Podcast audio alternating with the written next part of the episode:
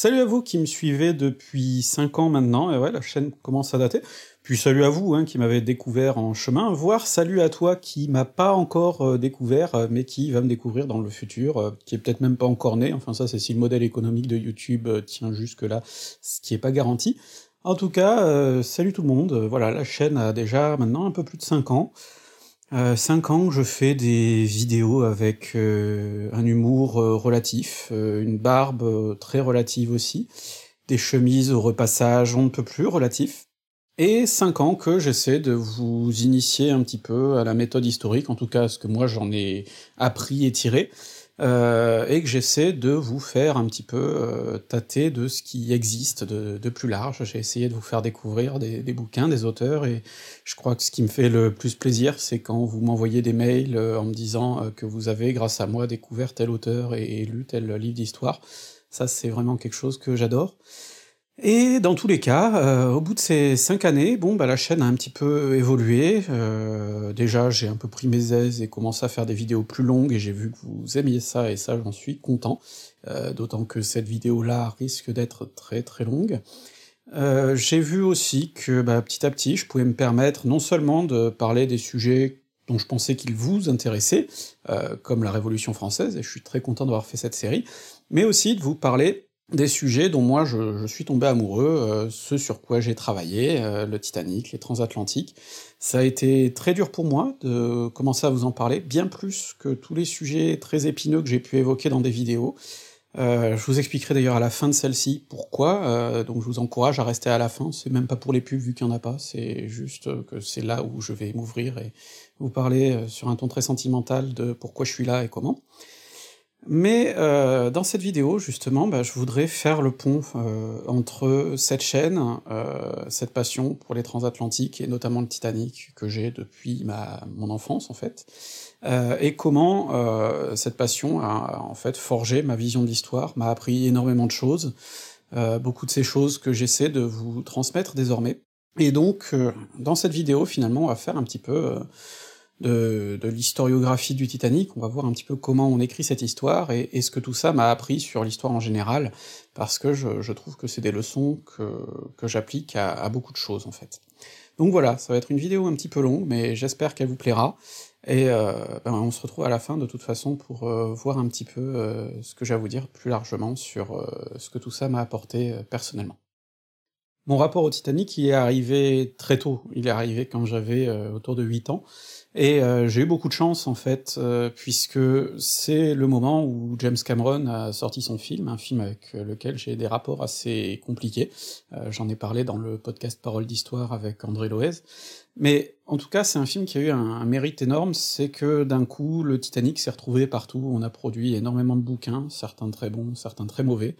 On a trouvé beaucoup de choses. euh, sur le long terme, ça a même lancé une euh, véritable vague historiographique avec euh, toute une génération d'historiens qui sont emparés du sujet et qui ont fait des travaux d'une qualité énorme.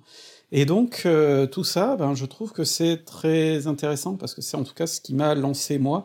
C'est-à-dire que les premiers bouquins que j'ai achetés sur le sujet, je les trouvais à l'intermarché du coin où il y avait trois livres qui se battaient en duel. Donc, c'était vraiment quelque chose d'im- d'important pour moi. En plus, c'était l'époque où euh, Internet n'était pas euh, encore un, champ de bataille euh, où on se tapait sur la gueule à coups de réseaux sociaux. C'était plutôt des, petits sites qui étaient bricolés par des gens qui avaient envie de partager leur, leur passion, leurs intérêts, qu'on trouvait beaucoup. Et euh, il y avait notamment ce site merveilleux qui existe toujours sur le Titanic, euh, avec énormément, énormément de contenu.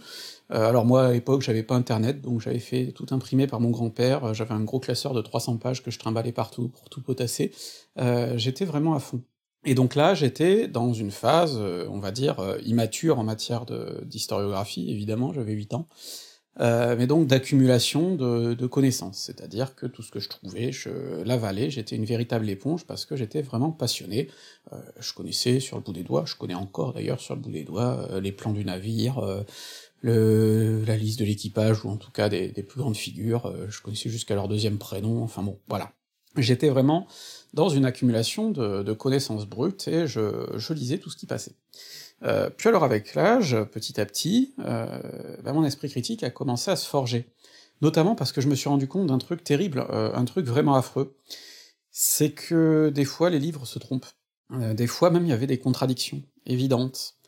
Des fois, il y avait juste des erreurs qui me sautaient aux yeux, parce que par exemple, heu, je connaissais les plans et que quand tel auteur disait que tel truc se situe à tel endroit et que sur le plan c'était pas comme ça, ben, j'étais capable déjà à 10-12-13 ans de me dire: «Ah non, là c'est il y a une connerie».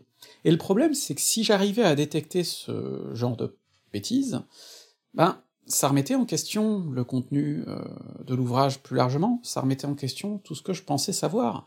À quel moment, heu, il y avait pas d'autres erreurs qui m'étaient passées inaperçues?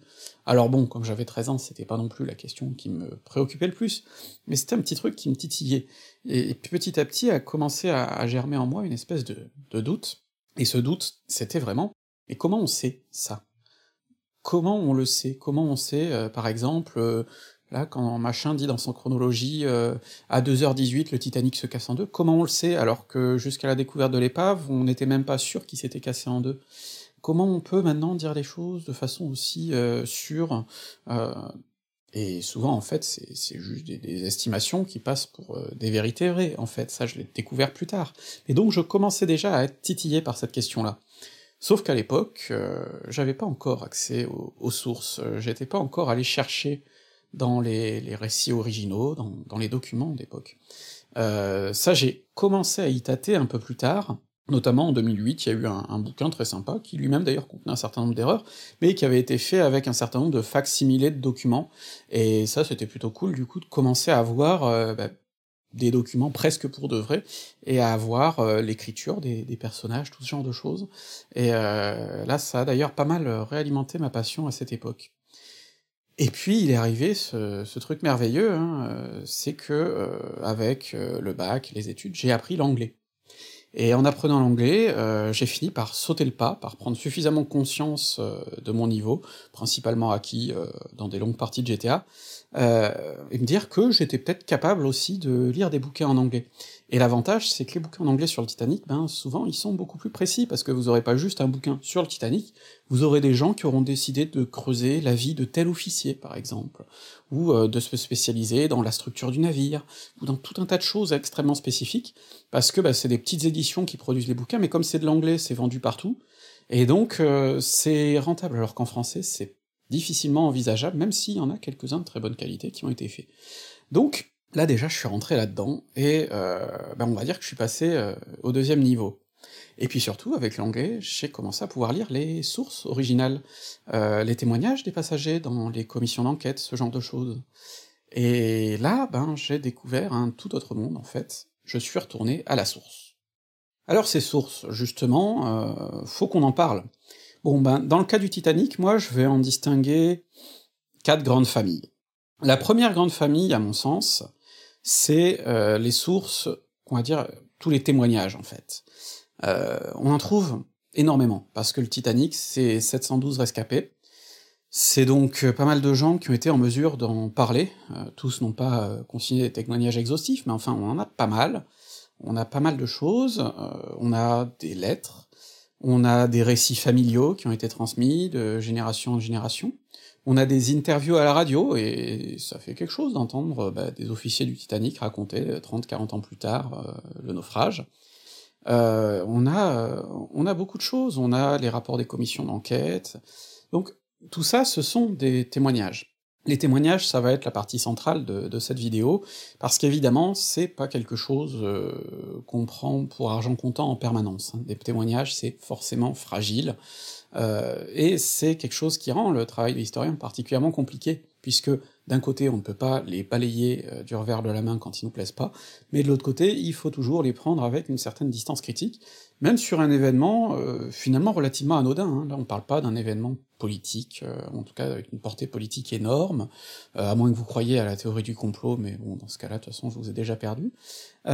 Donc globalement, là on est sur quelque chose d'anodin, et pourtant quand on va le voir, les témoignages, c'est très compliqué à maîtriser. Mais en fait, c'est pas le seul, heu, type de source qui peut poser problème, puisque toutes les sources vont poser problème. Par exemple, le 2e type de source, heu, qu'on pourrait conserver, c'est tout ce qui est, on va dire, source technique ou officielle, heu, c'est-à-dire des registres, des plans, des listes de passagers, de marchandises, ce genre de choses. Euh, on peut parler aussi euh, de magazines techniques, ça, ça se faisait beaucoup, des magazines qui présentaient en détail euh, le navire. On a un très beau numéro de la revue The Shipbuilder qui présente l'Olympique et le Titanic en 1911, et qui est une source formidable pour connaître ces deux navires. Sauf que, déjà, c'est des données incomplètes. Par exemple, on a le cahier des charges, je l'ai découvert très récemment, du troisième jumeau de la série, le Britannique. Visiblement, on a aussi des morceaux de celui de l'Olympique, et par contre, celui du Titanic, euh, on a quasi rien. Euh, donc c'est compliqué ensuite de, vraiment avoir une, vision globale. De la même manière, euh, un plan, c'est une photographie à l'instant T finalement. Mais les plans d'un navire, ils évoluent en, en permanence. dans le cas du Titanic, on sait qu'il y a des changements qui ont été faits quelques semaines avant le départ. Et donc les plans sont toujours faillibles, eux aussi. Un exemple très concret, hein, c'est qu'on a un passager, euh, Francis Brown, qui a voyagé entre Southampton et Queenstown, donc il a eu la, chance de descendre avec tout un tas de photos du navire, euh, parmi les plus rares photos de l'intérieur du Titanic, euh, et il est descendu aussi avec le plan qu'on lui avait fourni à bord, puisqu'on fournissait à tous les passagers de première classe un plan des installations pour qu'ils puissent se repérer, trouver leur cabine, la salle à manger, ce genre de choses. Et ben lui, sur son plan, sa cabine n'apparaissait pas, puisqu'elle faisait partie de deux cabines qui avaient été rajoutées vraiment au dernier moment, dans un endroit où on s'était dit que ce serait plutôt judicieux d'en caser.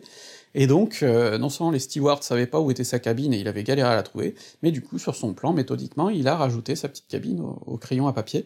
Euh, c'est quelque chose qui vous montre que euh, tout ça, c'est des documents qui sont finalement assez relatifs. Une liste peut contenir des erreurs, un registre peut être légèrement faussé, euh, et en tout cas, il me donne des informations que sur un instant T, il y a toujours euh, possibilité que les choses changent en cours de route. Donc, voilà déjà pour ce deuxième type de source. Le troisième dont on peut parler, c'est les photos. Et les photos, là aussi, euh, il y a pas mal de problèmes. Déjà parce que des photos, c'est rarement neutre. dans le cas du Titanic, les photos qu'on a du Titanic lui-même, elles sont surtout extérieures parce qu'il y a plein de gens qui sont venus le photographier au moment de son départ. Et donc là, il y a plein de photos, on en découvre très régulièrement des, photos inédites. Mais vous avez aussi beaucoup de photos de son jumeau l'Olympique, mais qu'on différencie, euh, enfin, une fois qu'on sait la différence, on les différencie au premier coup d'œil. Euh, on a aussi des photos d'autres navires qui ont été présentés comme étant le Titanic, et en fait c'est pas du tout le cas. Et donc déjà là, c'est compliqué parfois de, faire la part des choses, parce que des fois, il faut vraiment avoir l'œil pour ça, ou il faut vraiment avoir la référence de la photo pour savoir, parce que c'est une photo sur un, endroit précis. Puis il est facile de faire dire à des, photos des choses euh, qu'on veut leur faire dire. Je vous parlais dans ma vidéo sur les complots, par exemple, de ce journaliste qui avait voulu voir les traces d'un incendie, alors qu'en fait euh, c'était vraisemblablement des reflets sur la peinture de la coque. Donc Là aussi, euh, les photos, ça prête toujours euh, à doute. D'autant que, euh, par exemple, si on prend les photos de l'intérieur du Titanic, eh ben, la plupart des photos que vous verrez qui présentent l'intérieur du Titanic, notamment les lieux les plus emblématiques comme son grand escalier, eh ben c'est pas le Titanic, c'est son jumeau. Sauf que quand on a des photos des deux, par exemple pour des pièces comme le gymnase, eh ben on voit des différences. Et donc du coup, on peut supposer qu'il y ait peut-être aussi quelques différences euh, entre le Titanic et son jumeau dans les endroits qui n'ont pas été photographiés sur le Titanic. Ce qui fait que euh, on ne saura jamais précisément euh, ce qu'était le, le, Titanic à l'intérieur. On aura une idée toujours globale, on pourra toujours faire un travail de déduction, mais ce ne sera jamais définitivement et avec certitude le Titanic. Et ça, c'est intéressant parce que, bah, par exemple, quand vous avez des gens, notamment dans des documentaires, ils aiment bien faire ça, euh, des scientifiques qui font des reconstitutions euh, très précises du Titanic pour simuler le naufrage et imaginer quels endroits étaient les points faibles de la structure, tout ça, tout ça. Sauf que, comme on dit euh, en informatique, bah, garbage in, garbage out, c'est-à-dire si les données de base sont de la merde, les données qui ressortent sont de la merde aussi. Et c'est pour ça qu'on a des simulations qui peuvent donner des résultats totalement différents, parce que bah, comme on n'a pas précisément toutes les données, bah en fait, euh, le problème est biaisé dès le départ. Donc ça, c'est pour ce troisième type de source, les photos. Et puis le quatrième, c'est l'archéologie. L'archéologie sous-marine, euh, en l'occurrence, puisqu'on a un site, l'épave, euh, qui a été découvert 73 ans après le naufrage, hein, en 1985, et cette épave, eh bien, est assez stupéfiante, hein, la partie avant est extrêmement bien conservée, mais malgré tout, il y a énormément de dégâts, parce que ben, elle se dégrade, hein, on le voit à vue d'œil euh, depuis 30 ans. Et puis, surtout, Euh, ce, qui est, ce qui est malheureux, c'est que elle s'est dégradée déjà pendant euh, les plus de 70 ans précédents. Donc forcément, on se retrouve avec une situation un peu compliquée, euh, où on peut étudier l'épave pour la faire parler, et on peut découvrir tout un tas de choses formidables. Par exemple, c'est grâce à la découverte de l'épave qu'on a découvert avec certitude que le Titanic s'était coupé en deux, je vais y en reparler tout à l'heure. Mais c'est aussi en découvrant l'épave qu'on a pu sonder à coups de sonar pour se faire une idée des dégâts causés par l'iceberg. Sauf que pour différencier les dégâts causés par l'iceberg et les dégâts causés par la chute de 4 km quand même de l'épave jusqu'au fond de l'eau, et les dégâts causés par euh, plus d'un siècle de dégradation, eh ben c'est pas toujours facile, et donc euh, un site archéologique, ça s'analyse, euh, parce qu'il est difficile de savoir un petit peu euh, différencier euh, ces différents facteurs.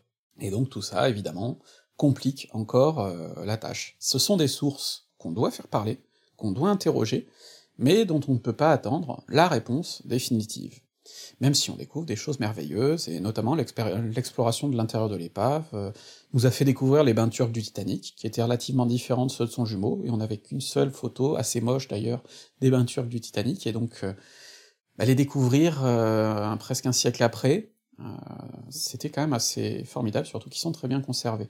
Mais de façon plus large, ben ouais, le site archéologique a des limites.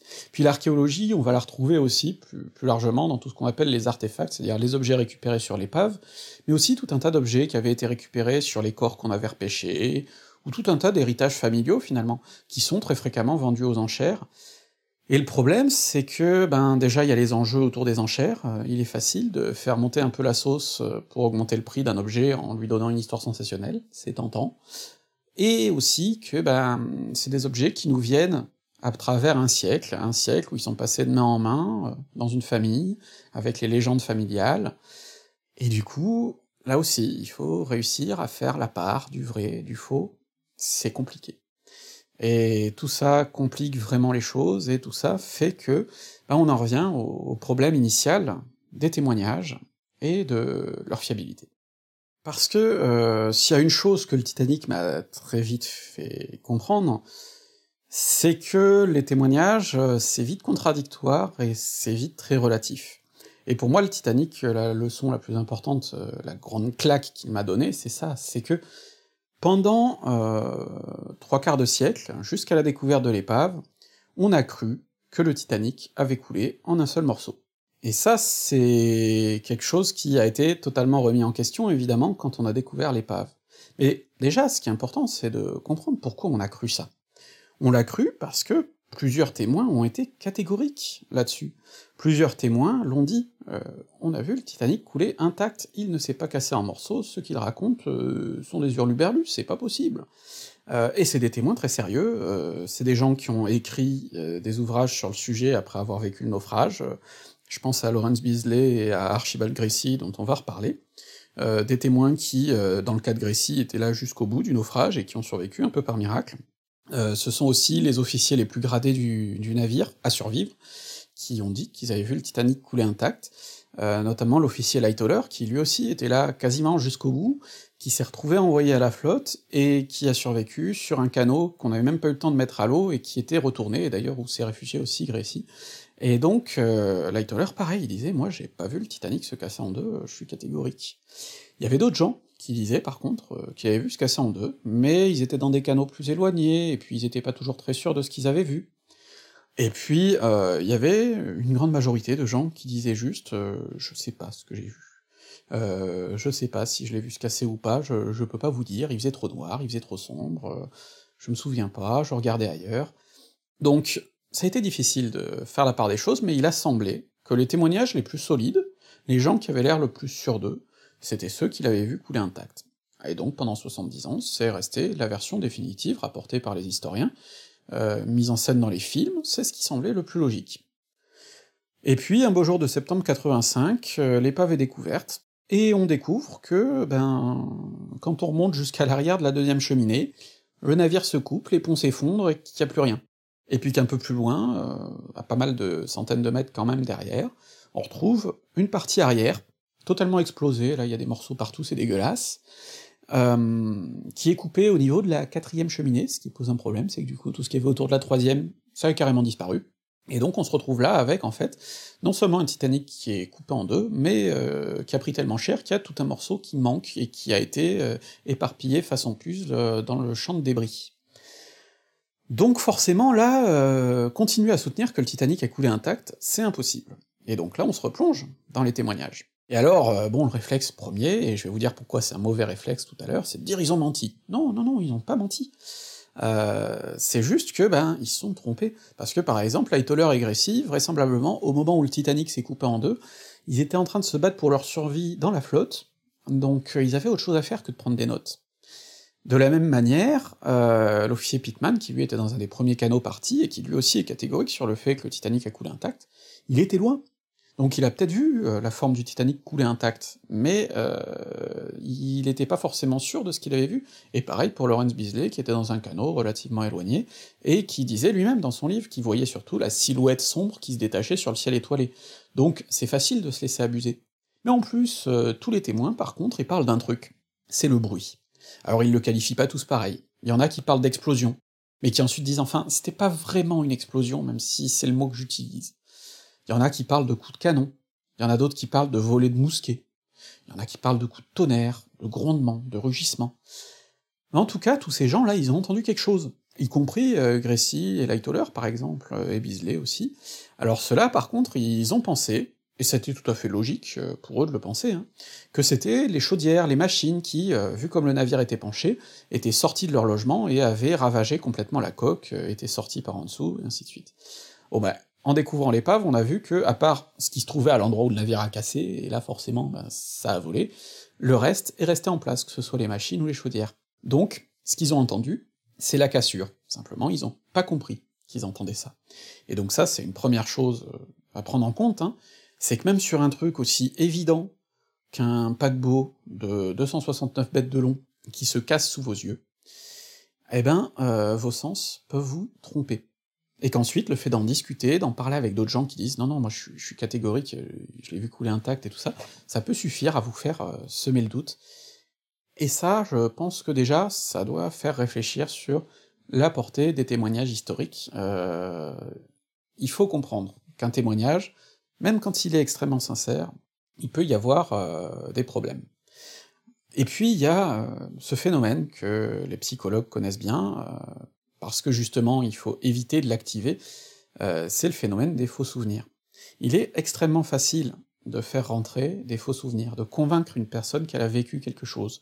Euh, malheureusement, certains psychanalystes ou médiums ou tout autre charlatan le, savent très bien, ou euh, en tout cas l'appliquent, euh, et réussissent à persuader des personnes qu'elles ont vécu tel ou tel traumatisme alors qu'elles sont arrivées euh, sans y penser, et euh, simplement en posant les bonnes questions réussissent à convaincre une personne qui a vécu quelque chose. C'est pour ça que les bons psys, les bons journalistes, les bons flics, enfin si ça existe, savent que euh, bah, on n'interroge pas quelqu'un n'importe comment, parce que sinon on peut faire ressortir des choses qui en fait ne sont pas vraies, mais que la personne aura fini par assimiler. Dans le cas du Titanic, on a plusieurs exemples de gens qui, notamment dans leurs témoignages tardifs, finissent par dire des choses qu'ils avaient pas dites avant, voire qu'ils avaient dites fausses avant, euh, mais qui finissent par s'en être persuadés à force de l'entendre répéter par d'autres. Et ça, j'ai un exemple qui est extrêmement parlant, parce que là, pour le coup, on a la preuve que le fait de base est faux, et on a malgré tout la, preuve que les gens ont fini par y croire. C'est euh, le cas de l'histoire des deux opérateurs radio du Titanic. Le Titanic avait deux opérateurs radio, deux jeunes hommes, euh, Jack Phillips et Harold Bride, qui se relayaient pour euh, assurer une veille radio continue, et donc qui, la nuit du naufrage, ont envoyé, quasiment jusqu'au bout, en tout cas jusqu'à ce que leur radio n'ait plus d'énergie, des messages de détresse. Et leur héroïsme a toujours été euh, reconnu. Il se trouve que Phillips est mort, Bride a survécu, et a été un témoin clé et porté au nu, euh, à raison d'ailleurs, euh, et a très vite témoigné. Dès son arrivée à New York, en fait, le New York Times a acheté son témoignage, l'a publié en pleine page, donc on a beaucoup de choses sur l'histoire de Bride. Et au départ, quand on lui posait la question, ce qu'il racontait, c'est qu'au moment où Phillips et lui ont quitté la cabine radio, une dizaine de minutes avant que le Titanic disparaisse, Phillips est parti vers l'arrière du navire, Bride a préféré partir à l'avant, et il ne l'a jamais revu. Bride est parti à l'avant, euh, et puis bah, comme Lightoller et Gracie, il a été emporté par la flotte, et il s'est retrouvé sur ce canot euh, à moitié retourné, où d'ailleurs il est resté à moitié les pieds dans l'eau, écrasé par un autre gars, enfin il a été gravement blessé, il, en est sorti euh, assez amoché quand même, Mais donc, il a survécu comme ça. Et, à son arrivée, c'est ce qu'il racontait. Philippe s'est parti vers l'arrière du navire, je ne l'ai jamais revu. Puis, quand il a dû témoigner devant la commission d'enquête, commença à circuler une rumeur, comme quoi Phillips s'était aussi retrouvé sur ce radeau retourné, le radeau B. Euh, et Bride, euh, dans son témoignage, a dit donc, euh, bah oui, effectivement, j'ai entendu dire que Phillips était à bord, personnellement je ne l'ai pas vu, mais j'ai entendu dire qu'il était à bord, et même qu'on avait récupéré son cadavre quand on a été transféré dans un autre canot, puis sur le Carpathia. Là, à ce moment-là, il le dit clairement, il en a entendu parler c'est pas lui qui l'a vu, il n'est pas capable de le dire, il ne le sait pas, et a raison, il avait d'autres choses à penser, il était certainement en état de choc, à moitié mourant euh, dans un canot où ils étaient tous transit froid et où il se demandait s'ils allaient survivre, il n'avait pas le temps de référencer qui se trouvait à bord à côté de lui, et ainsi de suite, on peut se tromper, surtout dans le noir, quand il n'y a aucune source de lumière, et que la survie est votre principale préoccupation. Mais donc, en tout cas, voilà, il rapporte cette rumeur, euh, et c'est tout. À la même époque, euh, on a Charles Lightoller, qui lui aussi est sur le même canot, qui dit euh, Moi je l'ai pas vu, Phillips, mais Bride m'a dit qu'il était là. Sauf que Bride lui-même, c'est euh, déjà quelqu'un qui lui a dit. Euh, et alors par contre, sur l'histoire du corps, il est catégorique à l'époque, Lightoller, que c'est pas Phillips qu'on a sorti, puisqu'il en a parlé avec Gracie qui lui aussi est à bord et qui lui aussi euh, est en train d'écrire sur le sujet. Il publie un bouquin euh, bah, juste après sa mort en fait, puisqu'il meurt à la fin de 1912, mais il y a son bouquin qui sort après. Et dedans, il avait euh, parlé de cette question, et notamment il dit « Je suis catégorique sur le fait que ça peut pas être le corps de Phillips, et j'en suis d'autant plus catégorique que j'ai passé une partie de la nuit assis sur le corps en question, puisque le corps a effectivement été déplacé dans un autre canot, qui était surchargé, on savait pas si c'était quelqu'un qui était mort ou encore en vie, donc Gracie a été chargé de le réchauffer, puis en fait, comme ils étaient trop entassés, il a passé une partie de la soirée ben, assis sur un cadavre, ou sur ce qu'il pensait être en tout cas lui un cadavre, et du coup, euh, il a de bonnes raisons de l'avoir observé, le corps en question, et il dit non, c'était un passager. Et donc, euh, on sait que ce corps, qui a été inhumé depuis le Carpathia, n'était pas Jack Phillips. Et donc là, ben, l'histoire pourrait s'arrêter là, on pourrait juste considérer que c'est un témoignage pas très fiable qui est sorti dans les journaux, qui a semé la rumeur, et qu'ensuite, les autres euh, ont commencé à se demander si c'était vrai ou pas, mais enfin resté en 1912 plutôt dans le doute. Mais quand Lightoller a sorti ses mémoires 20 ans plus tard, ses souvenirs avaient sacrément évolué. Et alors, euh, faut pas imaginer que Lightoller est quelqu'un qui affabule forcément, parce que de toute façon, ses mémoires, c'est déjà du lourd. Il a survécu à plusieurs naufrages, il a fait la guerre, il est parti faire le cow-boy dans le Yukon, euh, il a déjà de quoi raconter, il est pas obligé d'en rajouter euh, sur Jack Phillips, mais quand il euh, parle de son refuge sur le canopé, là il est persuadé d'avoir parlé à Phillips, d'avoir parlé avec lui des avis de gaz, des navires qui arrivaient, et ainsi de suite. Et il est persuadé aussi que Phillips est mort à bord du canot, et que c'est son corps qui a été transféré, puisqu'il dit que c'est lui-même qui l'a ordonné. Donc avec 20 ans de distance, il avait fini par imaginer tout ça. Et il n'y a pas de raison de douter de sa sincérité, en fait. Parce que c'est tout à fait possible qu'à force d'entendre dire que Philippe était à bord, il se soit dit, tiens, j'ai parlé avec un opérateur radio à bord de ce canot. Et forcément, puisqu'il a parlé avec Bride. Mais il les connaissait pas bien. Puis il faisait noir. Donc euh, il a pu finir par se dire, bah, j'ai parlé avec Phillips en fait. Et il a pu finir par se dire, bah, ce corps que j'ai fait transférer, c'était Phillips. Et il a pu finir par, comme ça, se persuader de toutes ces choses, et par croire qu'il avait vécu cette situation-là et y croire suffisamment fort pour en parler dans, son récit, et peut-être même d'ailleurs, je crois, dans, son interview radio, en tout cas, pour en être assez certain. Euh, bon, Gracie, on n'a pas pu l'interroger longtemps puisqu'il est mort assez vite. Quant à Bride, euh, assez vite, il s'est avéré quand même que le Titanic s'avait pas mal traumatisé et qu'il refusait catégoriquement d'en parler à son entourage. Mais dans tous les cas, voilà, vous avez un exemple d'une situation où un témoignage, en fait, va faire profondément évoluer euh, la version au fur et à mesure du temps, et euh, où du coup euh, s'affiche la nécessité de pondérer les éléments dont on dispose. Et c'est comme ça qu'on se retrouve à devoir hiérarchiser les sources d'information. alors évidemment, c'est pas une sélection qui doit être arbitraire en fonction de ce qu'on a envie de croire ou non. Si vous faites ça, vous êtes plus historien, vous êtes à la limite Henri Guillemin, c'était gratuit, mais j'avais envie de la faire. Mais en tout cas, vous êtes plus historien. Euh, par contre, il y a des règles de base qu'on peut commencer à appliquer, qui sont en fait des règles de bon sens. Hein. La première, c'est qu'il vaut mieux quand même privilégier les sources primaires par rapport aux sources secondaires. Sources primaires, ça va être, euh, bah, par exemple, une lettre écrite qui raconte euh, un récit du naufrage. Et on a plein de passagers qui évidemment ont écrit des lettres pour raconter ces souvenirs affreux à leur famille, à leurs amis, ainsi de suite. Ça peut être un bouquin, comme celui de Beasley, comme celui de Gracie, comme celui de Lightoller. Ça peut être les témoignages qu'ils ont faits lors des commissions d'enquête, et qui ont été minutieusement sténographiés, qu'on retrouve intégralement sur internet aujourd'hui, où là, du coup, on a euh, manifestement leurs paroles sans filtre presque. Donc là, on a vraiment des sources primaires.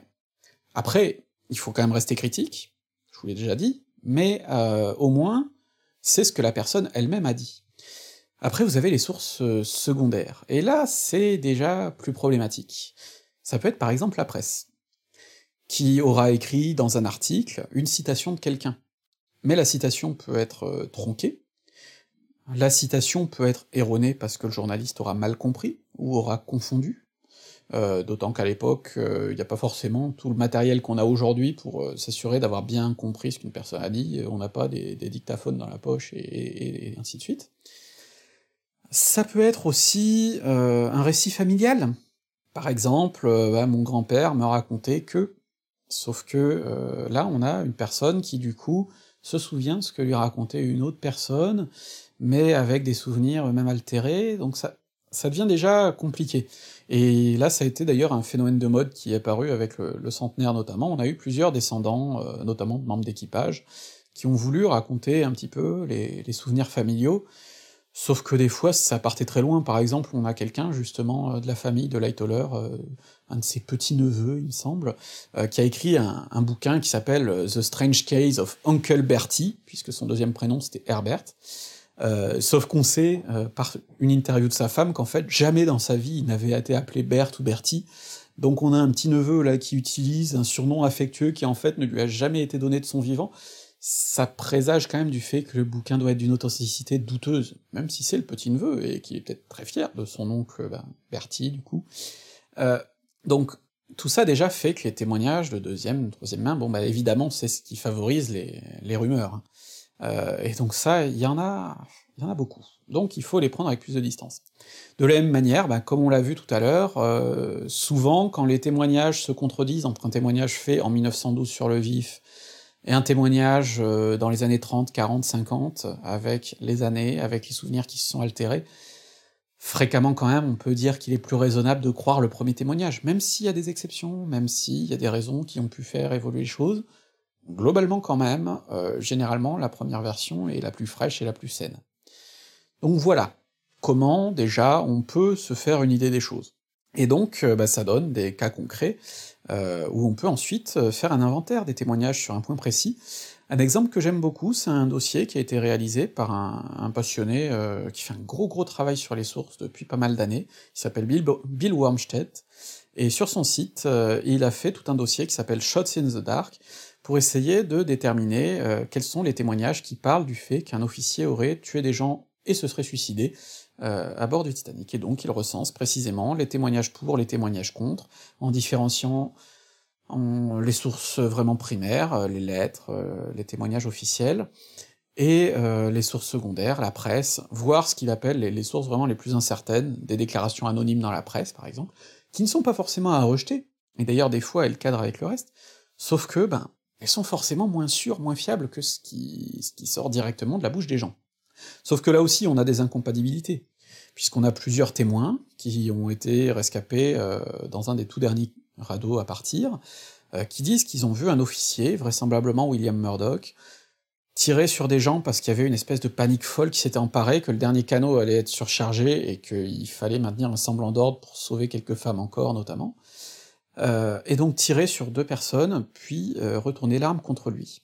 On a d'autres personnes qui témoignent directement avoir entendu le coup de feu, mais euh, on a aussi un autre témoignage direct, celui de Lightoller, qui, dans une lettre à la veuve de Murdoch, lui dit « Madame, je vous affirme avec certitude, j'étais là, que votre mari ne s'est pas suicidé. » Et bien là, c'est difficile de savoir est-ce que Lightoller ment pour euh, préserver la santé de, cette femme, euh, est-ce qu'il lui dit ce qu'il a vraiment vu, mais que bah il a pas vu la, la suite des événements, ou est-ce que c'est les deux autres qui se sont trompés? Mais enfin, le problème c'est qu'il y a quand même plusieurs témoignages concordants et qu'on peut pas balayer cette hypothèse. Bon ben voilà, l'exemple de ce que ça donne, la hiérarchisation des témoignages. Sauf que, On a un avantage quand on est historien, c'est qu'on n'est pas juge. On n'est pas obligé de trancher. Un juge doit forcément euh, déterminer si c'est la version A ou B qui est vraie, si X est coupable, ou que Y, euh, la victime, a menti. Euh, il doit trancher, puisqu'il doit ensuite décider d'une sanction, et qu'il faut pas que la sanction soit injuste, mais qu'inversement, euh, il faut pas non plus euh, laisser courir quelqu'un qui a fait du mal. Et le souci qui se pose, c'est que, bah, comme en histoire, euh, on est obligé, là, pour le coup, de pondérer les témoignages, les preuves, et ainsi de suite, et de voir, euh, bon, bah, il y a peut-être tant de chances que ce soit vrai, tant de chances que ce soit faux, sauf que en histoire, on peut se limiter à ce constat-là, dire voilà, on a affaire à une sorte d'officier de Schrödinger, il y a de bonnes chances qu'il soit suicidé, mais peut-être pas. Euh, dès qu'il s'agit de faire un procès, ben là, il faut aller plus loin et la position est plus complexe. Mais en tout cas, en histoire, on a ce luxe, et il faut en profiter, de ne pas être là pour rechercher la vérité absolue en ne prenant que les faits qui nous arrangent, que les témoignages qui nous arrangent. Non, on a ce luxe de pouvoir prendre tous les témoignages, de pondérer leur fiabilité, de les mettre en regard, mais de ne pas livrer de verdict définitif. Et ce luxe-là, je vous le dis franchement, il faut en profiter, parce que euh, c'est ce qui fait tout l'intérêt de l'histoire, en fait, de pouvoir se permettre de rester sur des positions nuancées en étalant toutes les sources dont on dispose. Vient alors un autre problème, c'est celui des témoins menteurs. Euh, forcément, quand un témoignage nous gêne, c'est valable pour l'histoire, mais malheureusement c'est valable pour bien d'autres choses, on a tendance à dire euh, bah, la personne ment. Ça nous arrange. Euh, une personne accuse telle célébrité qu'on aime bien, elle ment. C'est pratique. En histoire, il euh, y en a qui font pareil, hein, euh, du coup, tel témoignage me gêne, ou bien je l'ai pas vu, ou bien la personne ment. Alors, je vais pas parler euh, sur les témoignages dans, dans les affaires terribles qui tournent très fréquemment, c'est pas ma place.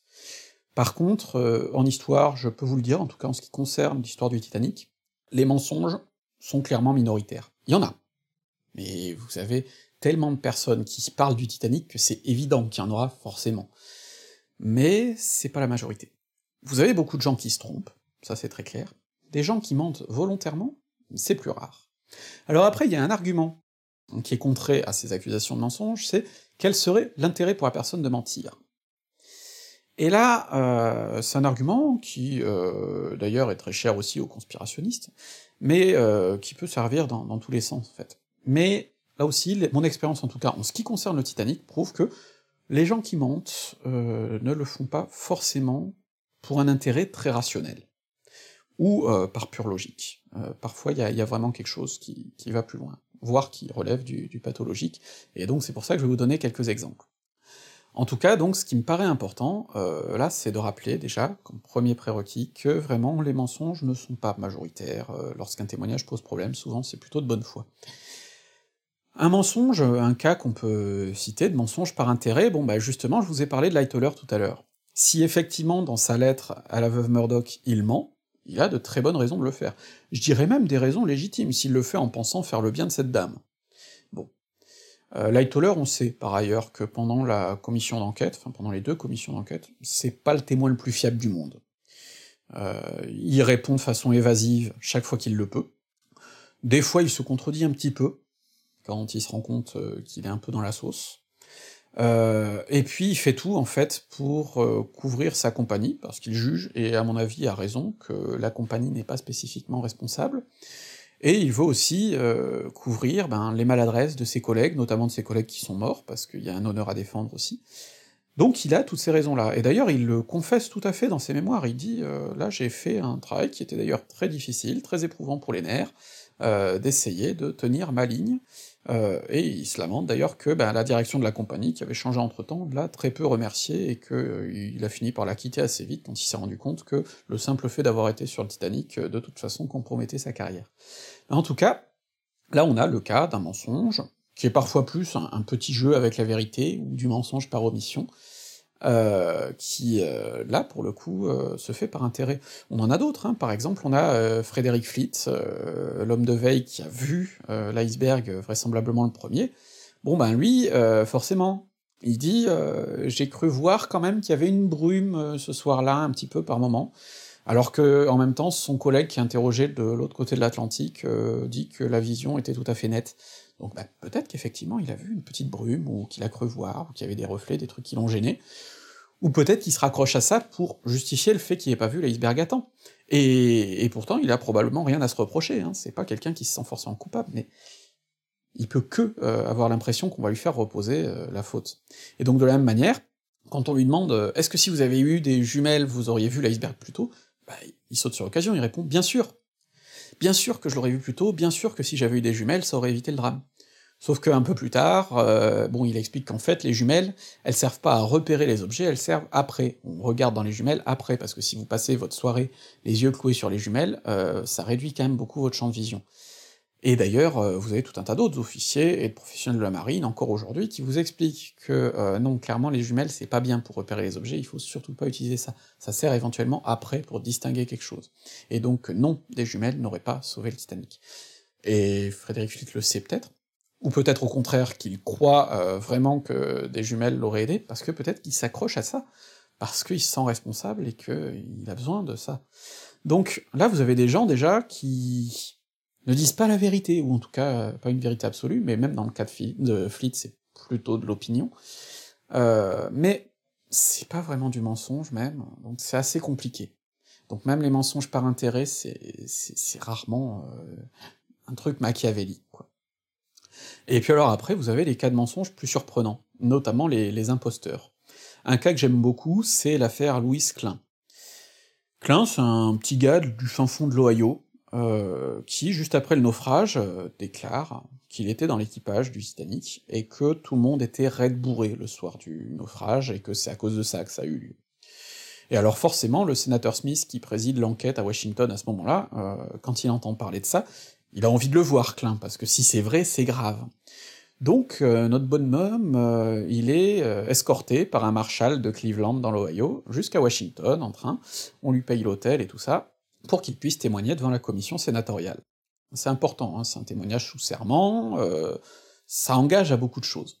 Alors avant de témoigner, il passe dans le bureau du sénateur, il croise l'officier Lightoller, qui ne le reconnaît pas parce que ben il n'y avait pas de Louis Klein sur les listes de l'équipage et que tout le monde est formel là-dessus, hein. c'est pas possible que ce gars-là ait été à bord.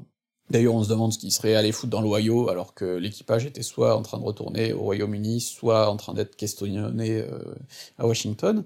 Mais bref, vraisemblablement, Klein, à ce moment-là, s'est rendu compte que son mensonge allait être difficilement tenable, et donc, euh, le lendemain matin, jour où il aurait dû apparaître euh, devant le Sénat, on devait venir le chercher à son hôtel à 8 heures sous bonne escorte, et à 7 heures, euh, il est sorti en disant plus ou moins qu'il allait chercher quelque chose, il est sorti sans ses affaires pour pas trop attirer les soupçons, et il a disparu. Et il a pas témoigné, donc cette histoire-là, on la connaît bah, parce qu'on a l'interview du marshal en question pendant la commission d'enquête qui explique comment le gars lui a filé sous le nez, et ainsi de suite. Mais voilà on a cette histoire-là. Et alors là, Klein, euh, il a aucun intérêt personnel à faire ça. C'est sûrement juste, bah, comme tous ces gens qui inventent des canulars, hein, euh, c'était sûrement juste parce que ça le faisait marrer, ou que ça lui donnait l'impression d'être important, et puis euh, il s'est laissé dépasser totalement par cette histoire. Mais des gens qui ont raconté par la suite qu'ils étaient sur le Titanic alors qu'ils étaient pas, il y en a pas mal. Il euh, y en a qui ont même abusé, des, historiens sérieux, comme Walter Lord, qui est le premier gros historien à avoir vraiment contacté des rescapés euh, et écrit des bouquins sérieux sur le Titanic. Et lui, il s'est fait avoir par un ou deux imposteurs, parce qu'à l'époque, bah, il n'avait pas accès à des listes très précises, des gens à bord et tout ça, et donc, bah, il y avait des gens qui avaient l'air bien informés, et ça avait l'air crédible. Et en fait, ça l'était pas. Euh, il y a quelques années, il y a un double disque de témoignages audio euh, de gens qui étaient à bord du Titanic qui est sorti, donc c'était des interviews radio, des choses comme ça, et bah dessus, vous avez au moins trois imposteurs que j'ai détectés, euh, dont un qui raconte quand même qu'il a survécu en sautant sur l'iceberg, donc on pourrait se douter qu'il se un peu de la gueule du monde, mais vous avez ces gens-là qui sont passés sous le radar. Mais là aussi, comme je vous dis, c'est des mensonges, ils sont tellement gros que faut vraiment pas connaître le sujet pour ne pas les voir. Et euh, vous avez des fois des affaires qui prennent une, proportion énorme. C'est là-dessus que je voudrais finir euh, cette partie sur les mensonges en vous parlant de, l'affaire d'Hélène Kramer, euh, qui est une femme qui a débarqué dans les années 40 en disant « Je suis Lorraine Allison ». Et Lorraine Allison, la plupart des gens qui ont étudié le Titanic la connaissent bien, puisque c'est une petite fille qui avait deux ans et demi au moment du naufrage, qui est la seule enfant de première et deuxième classe à être morte. Elle est morte avec ses parents, son petit frère a survécu avec sa nourrice, mais elle, elle est morte. Euh, sa mère est une des quatre ou cinq femmes de première classe qui sont mortes dans le naufrage aussi. On a du mal à expliquer euh, tout ça, on sait pas ce qu'ils ont fait, comment ils ont géré leur histoire, mais en tout cas, euh, c'est une mort qui été très marquante. Et donc voilà cette dame qui débarque, euh, 30 ans plus tard, en disant « Je suis Lorraine Allison, j'ai survécu, c'est un certain monsieur Hyde qui m'a caché pendant toutes ces années. Ce monsieur Hyde, c'était Thomas Andrews, l'architecte du Titanic, que tout le monde croit mort, mais en fait il a survécu, mais il fallait cacher son existence. Et donc là, vous avez une histoire qui est abracadabrantesque. Hmm, la plupart des gens sérieux ne peuvent pas y croire un instant. Mais manifestement, elle, elle y croit. Alors évidemment, elle a des intérêts financiers, hein, parce que euh, le petit frère, il est mort jeune, et que du coup, si effectivement Lorraine Allison, par miracle, avait survécu, elle pouvait réclamer la fortune familiale. Donc elle a cet intérêt-là. Mais alors pourquoi du coup aller rajouter euh, des trucs complètement farfelus, euh, comme cette histoire de Monsieur Hyde et tout ça? Elle aurait pu faire une histoire beaucoup plus terre-à-terre. Mais non, là, elle a l'air convaincue de ce qu'elle raconte. Elle dit qu'elle a des preuves. Bon, évidemment, chaque fois qu'on lui demande les preuves, euh, bizarrement, il y a eu un incendie, il y a eu un truc qui fait qu'elle peut pas les donner. Ou alors elle a des preuves qu'elle donne, par exemple, elle est persuadée d'avoir les bijoux de sa mère, puis bon, elle les envoie à la famille pour expertise, et la famille dit bah non, c'est du toc. Elle a un homme de loi qui est convaincu qu'elle a raison et qui va défendre pendant une dizaine d'années son combat. Puis finalement, le, bonhomme meurt, et puis euh, elle, manifestement, se rend compte que c'est fichu, et puis disparaît, et elle meurt 50 ans plus tard, euh, dans les années 90. Cette histoire pourrait sembler euh, totalement finie, et, et, ubuesque, et puis un petit peu stupide, mais on a sa petite fille qui débarque en 2012, et qui a l'air convaincue que sa grand-mère avait raison. Et alors elle aussi, évidemment, elle réclame l'héritage, mais pas que, elle réclame aussi des, compensations symboliques. Il me semble qu'elle a harcelé la famille Allison en allant jusqu'à la propriété pour essayer de répandre les cendres de sa mamie, enfin, ça allait super loin. Euh, au point qu'on peut se demander si vraiment euh, il n'y avait pas plus que cette histoire d'argent, si vraiment elle n'était pas sincèrement convaincue de cette histoire totalement fausse. Et d'ailleurs ça allait très loin, puisque ça a fini par des tests ADN, alors la petite fille en question euh, n'a pas voulu s'y soumettre, mais du coup c'est sa demi-sœur qui s'en est chargée.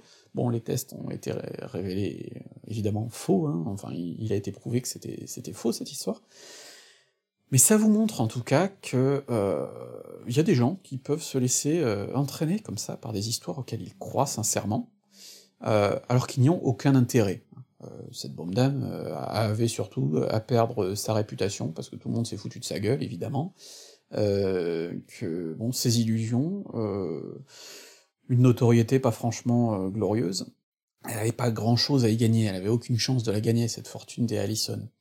Surtout si elle était, si, elle avait su que c'était un mensonge, elle avait aucune chance d'y arriver, donc elle aurait pu être lucide.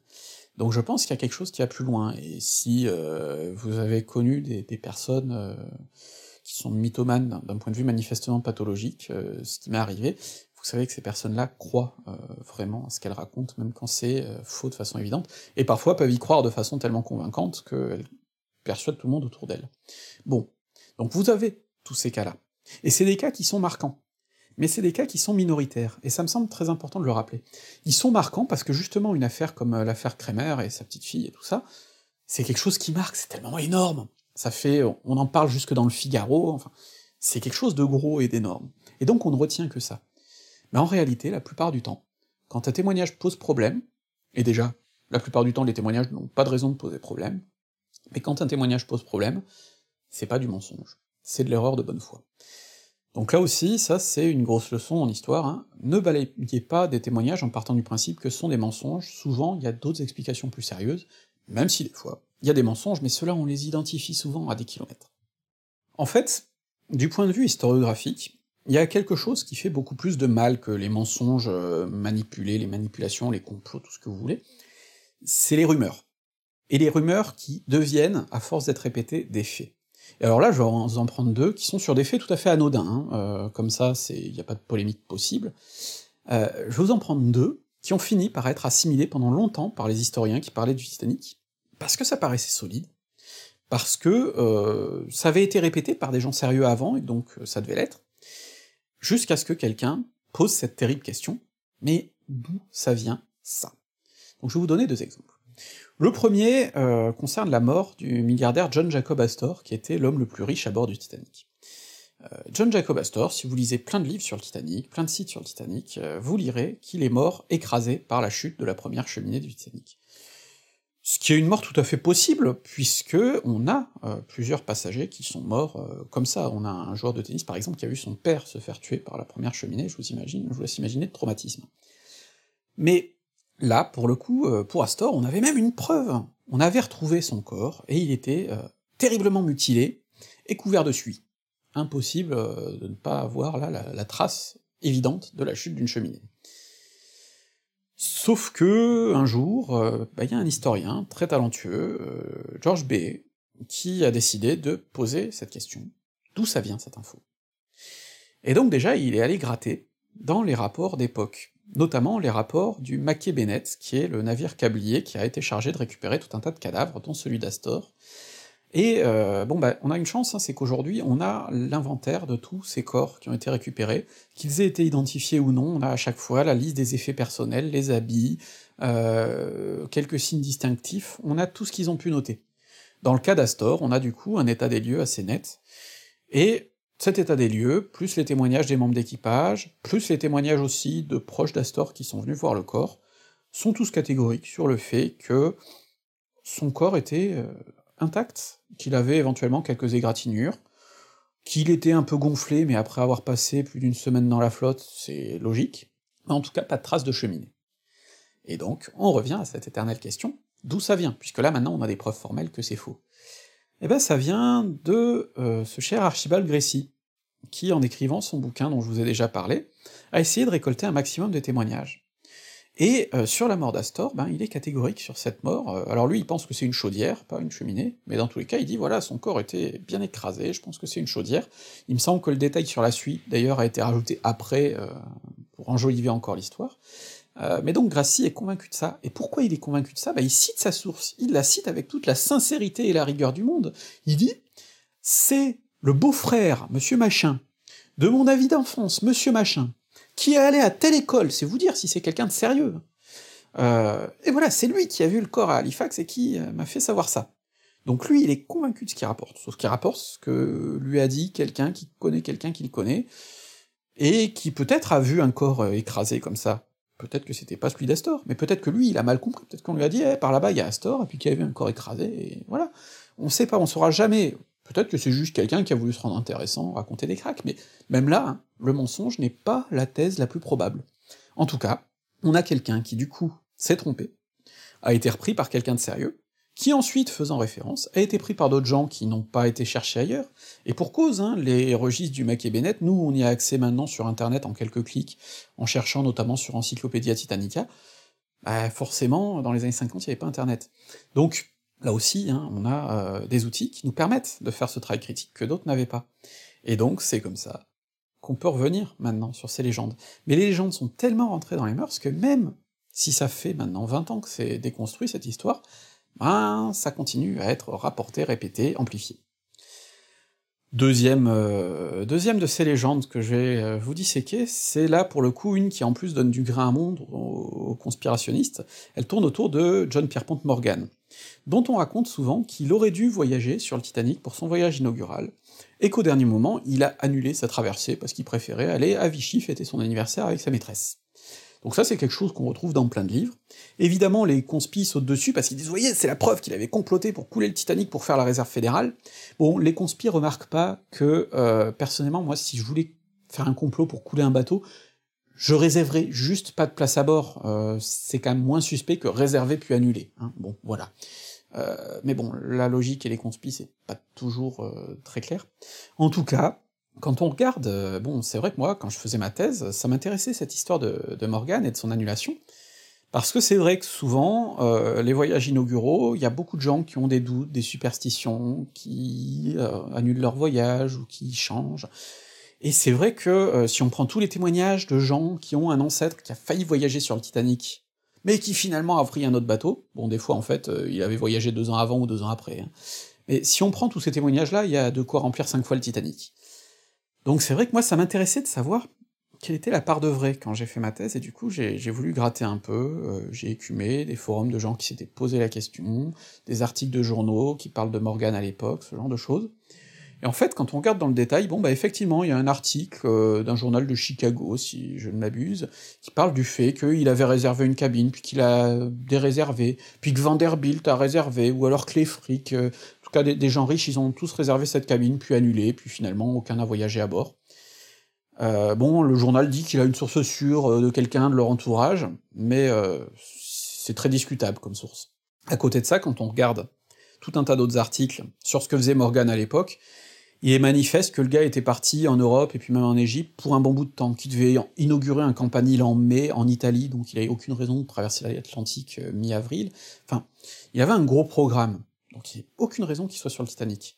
Et d'ailleurs, si on regarde ses voyages les autres années, parce qu'il venait en Europe chaque année, hein, pour passer du bon temps, euh, bon bah si on regarde son programme, à chaque fois il avait plutôt tendance à repartir en fin d'été, euh, en tout cas rarement en avril, et jamais il n'avait déplacé son calendrier, exprès pour être pour un voyage inaugural. En fait, il avait fait un seul voyage inaugural d'un des bateaux de la, White Star euh, sur toutes les années précédentes, donc vraiment manifestement, ça aurait pas été le genre à changer son planning. Donc là aussi, on n'a pas de preuve définitive que c'est pas vrai, mais on a de gros soupçons que c'est pas vrai, et on a quelque chose qui vient là pour le coup vraisemblablement juste d'un pauvre journal, et qui a été amplifié, amplifié, répété, répété, qu'on trouve partout y compris dans des bouquins très sérieux, par des gens qui y croient très sérieusement. Et il est très difficile de casser ce genre de rumeurs une fois qu'elles se sont installées. Donc là on parle de rumeurs anodines, il y en a évidemment des beaucoup moins anodines sur lesquelles j'ai pas envie de forcément revenir parce qu'il me faudrait des vidéos entières, mais en tout cas, c'est là que vous voyez comment des fois des, faux faits historiques peuvent se construire, avec que des gens sincères à la base, sauf éventuellement si on a un journaliste pourri à la base, mais peut-être même que le journaliste, lui, il a eu une source euh, qui s'est trompée, enfin, il y a plein de raisons qui n'impliquent même pas le mensonge, là encore.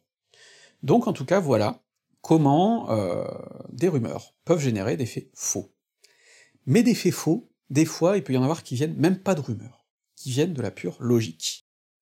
Parce que oui, euh, des fois, il y a des fausses évidences que tout le monde a tenues pour acquises, et qui, en fait, euh, bah, le jour où on pose une question con, tombent en miettes. Je vais prendre un exemple qui paraît tout bête, et qui l'est pas du tout, c'est la question des heures à bord du Titanic, notamment pendant le naufrage. Quelle heure est-il à quel moment? Ah bah ça, ça paraît tout bête, euh, on a des chronologies très simples, et c'est très cool.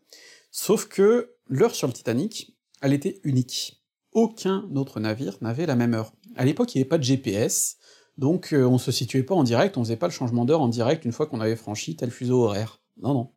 Le changement d'heure à bord des navires, il se faisait en fonction de calculs compliqués, on calculait à quel moment le soleil serait pile au-dessus du navire, et ainsi de suite. Et donc, chaque nuit, euh, quand on allait d'est en ouest, comme le faisait le Titanic, on reculait la pendule d'environ, par exemple, 45 minutes euh, la nuit du, du naufrage. Et en plus, pour compliquer les choses, pour pas pénaliser les gens qui étaient de quart au moment où on reculait la pendule et qui seraient tapés 50 euh, minutes de plus de quart, ce qui sur des quarts de 4 heures est quand même pas anodin, bah, on coupait la poire en deux, on reculait une première fois à minuit, une deuxième fois un peu plus tard, comme ça c'était deux groupes de marins différents qui se mangeaient leur changement d'heure. Et là, ça complique tout, d'autant que je vous ai dit, le premier changement d'heure il a lieu à minuit, et la collision du Titanic, elle a eu lieu à 23h40. Mais 23h40 selon quelle heure, tiens Est-ce qu'il n'y avait pas eu de changement d'heure avant? Bon, alors ça on sait aujourd'hui que non. Mais euh, voilà, c'est une question qui pouvait se poser. Est-ce que c'est minuit, heure du 14, ou heure du 15 Et le problème qui se pose ensuite, c'est que bon, on sait du coup que l'heure n'a pas été changée, donc toutes les heures, il faut les donner en heure du 14 avril. Mais ça pose tout un tas d'autres problèmes. Parce que vous avez les membres d'équipage qui n'avaient pas encore changé leur montre, parce qu'ils étaient en service par exemple, et vous avez tous ceux qui étaient partis se coucher, et les passagers aussi et qui pour une bonne part ont dû se dire voilà, bon, euh, on a déjà affiché qu'il faut reculer la montre de 45 minutes, pour avoir la bonne heure au réveil, je recule ma montre de 45 minutes. Et c'est comme ça qu'on se retrouve avec des témoins, souvent des stewards ou des passagers, qui disent la collusion a eu lieu vers 23 heures. Et donc euh, ben là, ça veut dire que ça embrouille tout. Parce que sur les événements sur lesquels on est formel, la collision à 23h40, la disparition du navire à 2h20, bon, ben là, quand on a des témoignages qui disent euh, oui, le navire a disparu à 1h50, 1h45, on sait que c'est que le bonhomme avait mal réglé sa montre. Mais quand c'est sur d'autres événements, tel canot est parti à telle heure, euh, tel truc s'est passé à telle heure, la première fusée est partie à telle heure, et ainsi de suite, bah là, ça devient beaucoup plus compliqué. D'autant que, il faut aussi mettre en doute la mémoire des gens qui se souviennent pas forcément précisément de l'heure qu'il était à tel truc, hein. Est-ce que vous vous souvenez vraiment d'à quelle heure vous avez fait telle chose euh, hier euh, C'est compliqué quand même. Donc, tout ça, évidemment, euh, complique énormément les choses. Rajoutez à ça qu'évidemment il faut prendre en compte le décalage avec New York, pour pouvoir mettre en parallèle ce qui se passe à Terre. Sauf que les deux commissions d'enquête sont arrivées à deux écarts différents, et les deux écarts en question sont faux par rapport aux analyses des historiens plus récentes. Si vous rajoutez aussi que, comme tous les autres navires ont leur propre heure, bah dès qu'il s'agit de comprendre à quelle heure ont été envoyés euh, tel message et ainsi de suite, et ben ça embrouille encore tout, et ben vous arrivez à des trucs formidables, et euh, quelque chose comme par exemple ce bouquin que m'a offert euh, Madame Istoni pour mes 30 ans, où vous avez ben, une véritable dream team des chercheurs sur le Titanic à l'heure actuelle, qui a écrit plus de 300 pages sur ces questions-là, qui a recensé des témoignages, qui a disséqué tout un tas de choses. C'est euh, passionnant pour les gens comme moi, je suppose que pour le tout venant ça l'est pas. Mais enfin, tout ça part d'une question à la con, d'une question, voilà, est-ce qu'on a changé l'heure à bord du Titanic? Et pour ça, il faut savoir qu'on a changé l'heure, comment fonctionnaient les heures, et ainsi de suite. Peu de gens s'étaient posé cette question jusqu'à présent. Et quand on se la pose, il y a de quoi écrire 300 pages et tirer tout un tas de conclusions super intéressantes. Donc voilà un exemple là d'erreurs qui ne viennent même pas de falsification, tout ça, juste d'angle mort de la pensée. Et des fois, c'est comme ça qu'on a des découvertes surprenantes. Par exemple, là, dans le bouquin que je vous ai mentionné, il y a un des chercheurs, Mark Ironside, qui est un gars génial, qui a fait plein de bouquins sur des navires de la White Star, plein de recherches dans les archives des chantiers, ce genre de choses. Et un jour, euh, il a causé un tremblement de terre dans la communauté des titanicophiles. Bon, il y en avait déjà qui avaient des soupçons, mais je crois que c'est lui qui a été le premier à, à sortir euh, ce document-là, un document qui dit que l'hélice centrale du Titanic avait trois pales. Alors, vous en avez rien à foutre, mais c'est un vrai séisme pour les passionnés, parce que depuis toujours, on partait du principe que, euh, bah, comme ces deux jumeaux avaient une hélice centrale à quatre pales, lui aussi. Et alors là, forcément, il y a tous ceux qui ont dit « mais quoi, c'est pas possible, on a des photos, on a des preuves !» Et en fait, quand on gratte, ben non. Toutes les photos qu'on a des hélices supposées du Titanic, en fait, c'est l'Olympique. Pas de bol. Du coup, on n'a aucune preuve photographique de cette hélice centrale. Alors on pourrait regarder sur l'épave, pas de bol là aussi. On a une hélice latérale qui sort de la vase, mais pas l'hélice centrale, elle est trop enfoncée, on pourra probablement jamais savoir quelle gueule elle avait. Par contre, on a ce document, qui est la seule preuve formelle au sujet de cette hélice, et ce document dit trois pales. Alors, bon, euh, ça vous intéresse pas forcément, alors qu'en fait ça a un intérêt, parce que ça nous permet de comprendre pourquoi ils étaient si attentifs aux performances du navire, puisqu'ils étaient toujours en train d'expérimenter, de savoir qu'est-ce qui marche le mieux, qu'est-ce qui fait moins vibrer, et ainsi de suite. Donc ça explique tout un tas de choses aussi. Mais euh, ce qui est intéressant là surtout, c'est qu'on a vraiment quelque chose que personne n'avait envisagé de questionner, parce que ça paraissait de la logique brute. Et puis bah, le jour où on se penche sur les sources, paf, ça nous pète à la gueule. Et on se rend compte que, en fait, ce qu'on croyait vrai est faux. Et là, vous avez deux types de réactions. Euh, vous avez ceux qui trouvent ça génial et qui se dépêchent de mettre à jour leurs connaissances, euh, c'est mon cas, et vous avez ceux qui euh, sont vraiment trop chamboulés dans ce qu'ils ont toujours cru vrai, et qui rejettent en bloc la nouveauté, y compris sur un truc aussi anodin qu'une question d'hélice. Alors je vous laisse imaginer, quand il s'agit de réfléchir euh, au personnage de Robespierre, ou à des trucs comme ça, là, c'est... vous imaginez un peu le truc, et donc là, même sur un truc, le nombre de pales d'une hélice, voilà, il y a des gens à qui ça génère un choc tellement violent dans leurs croyances, qui sont tellement anodines pourtant, que euh, ça peut virer à, des débats acharnés, à des falsifications de sources, à des pugilats totaux. Euh, donc euh, c'est là aussi qu'on comprend pourquoi il est difficile de faire évoluer l'historiographie, et pourquoi, souvent d'ailleurs, l'histoire grand public a des décennies de retard sur l'histoire universitaire et tout ça. Parce que le problème, c'est que, comme l'histoire est en perpétuelle évolution, comme on revient sans cesse sur ce qu'on a écrit par le passé, eh ben ça oblige à une perpétuelle remise en question ça oblige à reconnaître que, bah, des fois, dans le bouquin précédent, dans l'article précédent, on a écrit une connerie. Et c'est normal, on avait de bonnes raisons de l'écrire, cette connerie. Mais maintenant, il faut ben, faire son deuil de cette connerie et écrire de nouvelles choses. Sauf que par fierté, il y a beaucoup de gens qui refusent de faire ce travail-là. Ou par facilité, ou tout simplement parce qu'ils sont pas tombés sur le bon article. Et donc c'est comme ça qu'il y a une espèce d'inertie énorme qui contribue à faire que euh, des choses factuellement fausses, parfois bénignes, parfois beaucoup moins, restent dans l'historiographie, même s'il n'y a pas de raison, même s'il n'y a pas politiquement de raison, même s'il n'y a pas de complot. Et donc ça, je pense que c'est aussi une leçon très intéressante, parce que, pour être un historien compétent, il faut faire preuve d'humilité, et il faut critiquer ce qu'on a déjà vu, ce qu'on a déjà écrit, ce qu'on a déjà fait. Et puis il y a le dernier type de croyance qui vient d'un dernier type de source assez euh, particulier, hein, c'est euh, la culture populaire. La culture populaire forge notre vision de l'histoire. La vision de Robespierre que vous avez, par exemple, est forgée par des décennies de films, de BD, de romans, ainsi de suite. Et ben c'est la même chose pour le Titanic, d'autant qu'on a un sujet bah, qui a fait l'objet de plein de films. Alors j'en ai déjà parlé dans ma vidéo sur le Titanic nazi, donc allez la voir si vous voulez en savoir plus, mais c'est quelque chose qui est très net, c'est que ces films en plus, euh, il y a des discours derrière, pas forcément voulus, pas forcément pensés, mais qui forgent profondément des grandes images qu'on va avoir du drame, et qui n'ont pas forcément de fondement. Et ça c'est très intéressant, parce que comme c'est des images auxquelles en plus on a souvent été attaché émotionnellement par un film, on y est d'autant plus attaché, on a visualisé quelque chose, on l'a vu de nos yeux, on a eu peur avec les personnages, ou on a haï avec les personnages, et donc, on y est extrêmement attaché sentimentalement parlant, beaucoup plus qu'à des faits bruts. Je vais prendre là aussi euh, deux exemples qui viennent de la plupart des, films sur le Titanic, parce que des films, il y en a eu des très bons.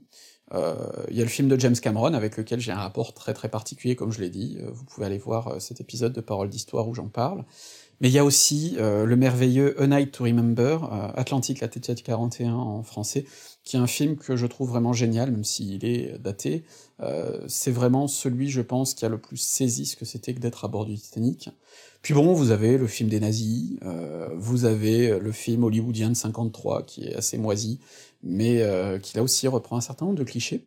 Et donc tout ça a contribué à créer un, bain culturel qui fait que on a une vision du Titanic qui tourne aussi beaucoup autour de ces images-là, qui souvent ont été reprises d'un film à l'autre. Euh, par exemple, vous avez le cas des, fameuses grilles qui auraient enfermé les passagers de troisième classe. Ces grilles-là, c'est compliqué, parce que si vous regardez par exemple les scènes dans le film de Cameron, où vous avez de grands escaliers avec des grilles au bout, et puis tout un tas de passagers qui s'accumulent, et derrière des membres d'équipage armés qui leur disent non, vous passerez pas, on fait monter d'abord les passagers de première classe, ben ça, euh, on pourrait pas le situer en fait sur les plans du navire, il n'y a pas d'endroit qui correspondrait à ça. Il n'y a pas de goulot d'étranglement comme ça où on bloque tout et on dit non, vous passerez pas. Le, Titanic marche pas comme ça, en fait, euh, structurellement. Alors évidemment, il me prendrait des heures à tout démontrer, il y a des articles de, cinquantaine de pages qui décortiquent tout ça.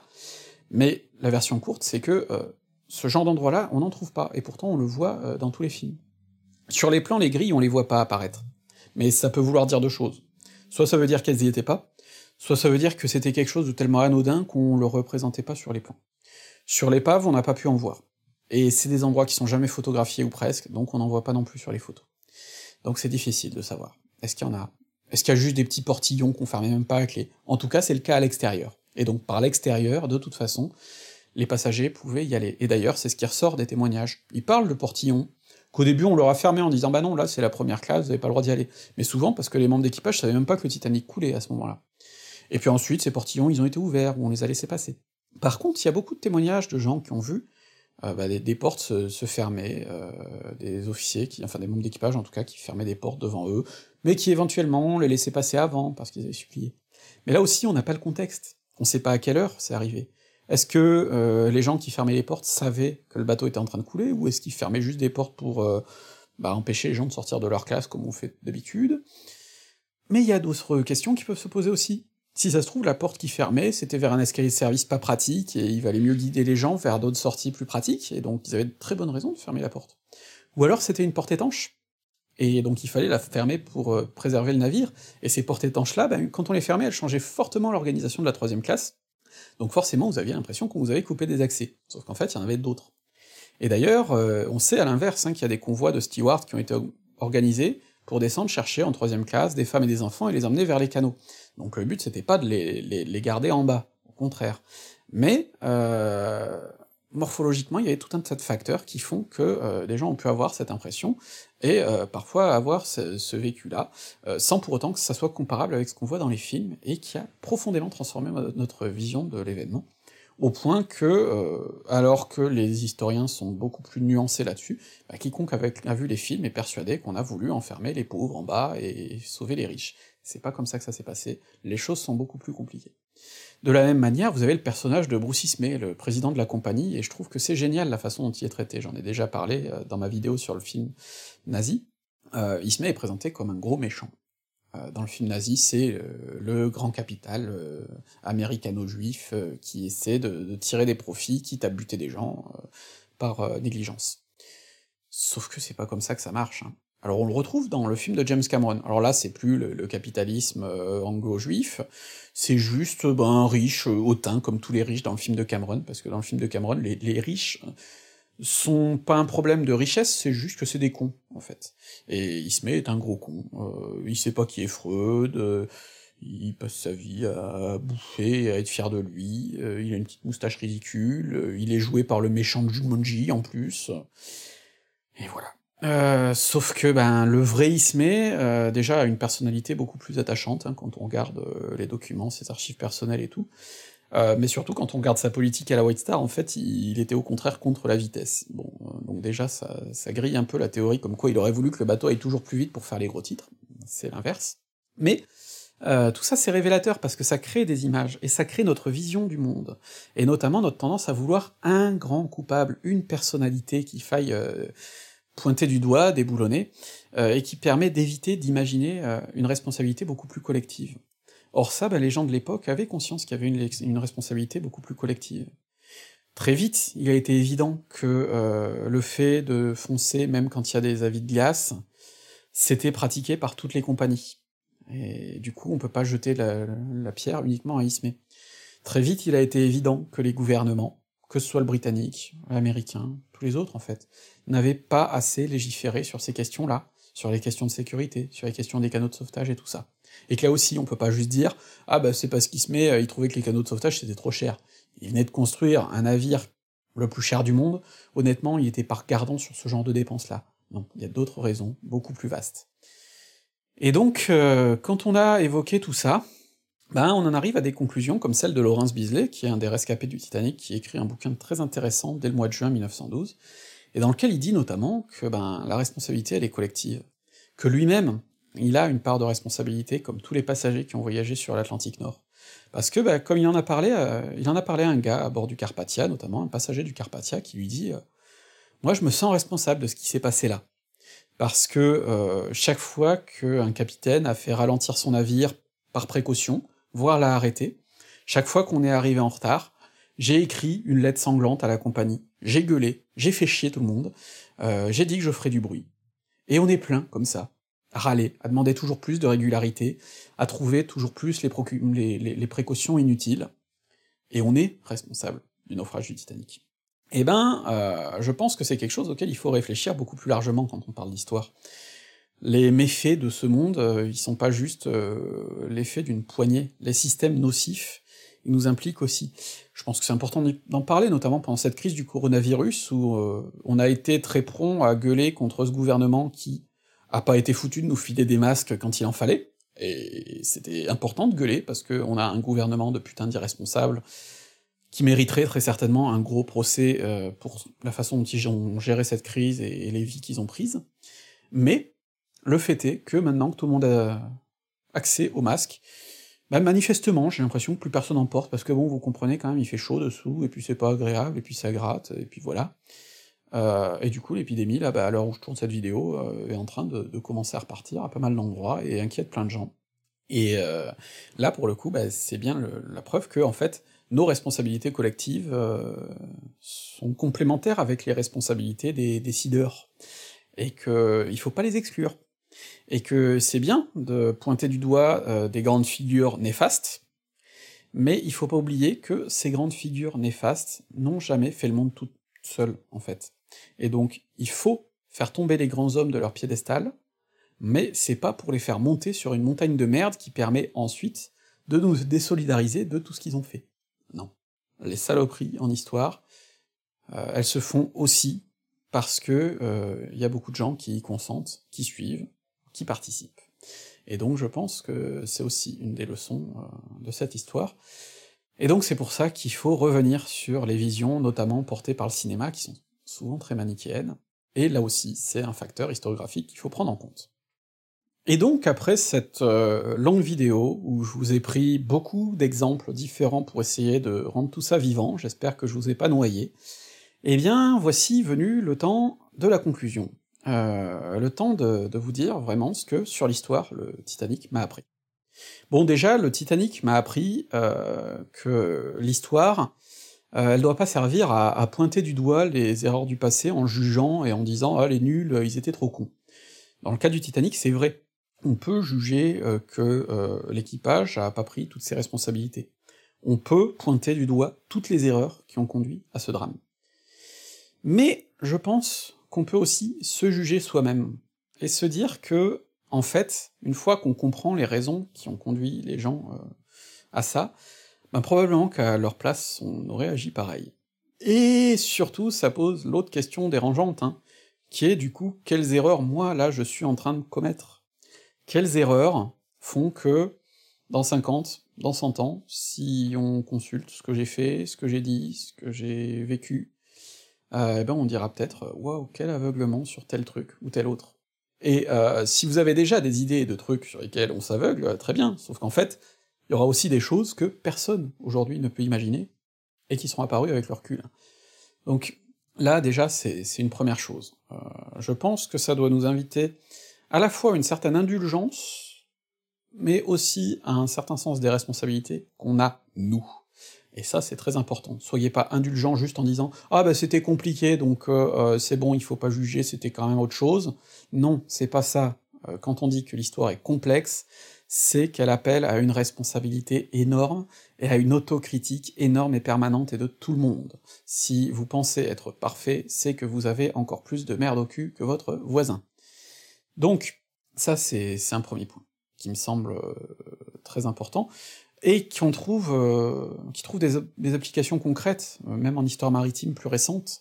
Je pense notamment au naufrage du Costa Concordia, qui est survenu quasiment 100 ans après le naufrage du Titanic, et donc on a fait beaucoup de parallèles. On a fait beaucoup porter la responsabilité sur le commandant Schettino, euh, qui a fait une manœuvre euh, aussi stupide que dangereuse en passant trop près d'une île et qui s'est mangé un rocher, et ça a abouti à un naufrage avec 4000 personnes sur un navire et une trentaine de morts. Euh, bon, Schettino, effectivement, a fait une manœuvre débile. Schettino, en plus, euh, a été lâche, euh, s'est enfui du navire, a eu la trouille de revenir, mais là, honnêtement, c'est pas un truc sur lequel j'ai envie de le blâmer, parce que je me suis jamais retrouvé à sa place, et que c'est un peu facile, depuis ma pauvre chambre, là, euh, de dire « Ah ouais, franchement, il a été super lâche ». Peut-être que, à sa place, je me serais aussi chié dessus, commandant ou pas. Et peut-être justement que c'est le rôle d'autres instances de s'assurer que les gens qui se retrouvent à commander des navires ne soient pas susceptibles de se chier dessus, parce qu'il y a quelqu'un qui l'a nommé à cette place, hein, aussi.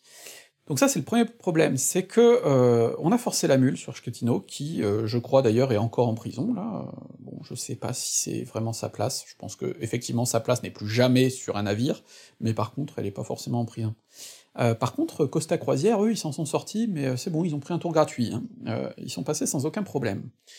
Or, Costa Croisière, ben, c'était eux qui avaient fermé les yeux, les fois précédentes où Schettino avait fait la même manœuvre, et vraisemblablement d'autres capitaines.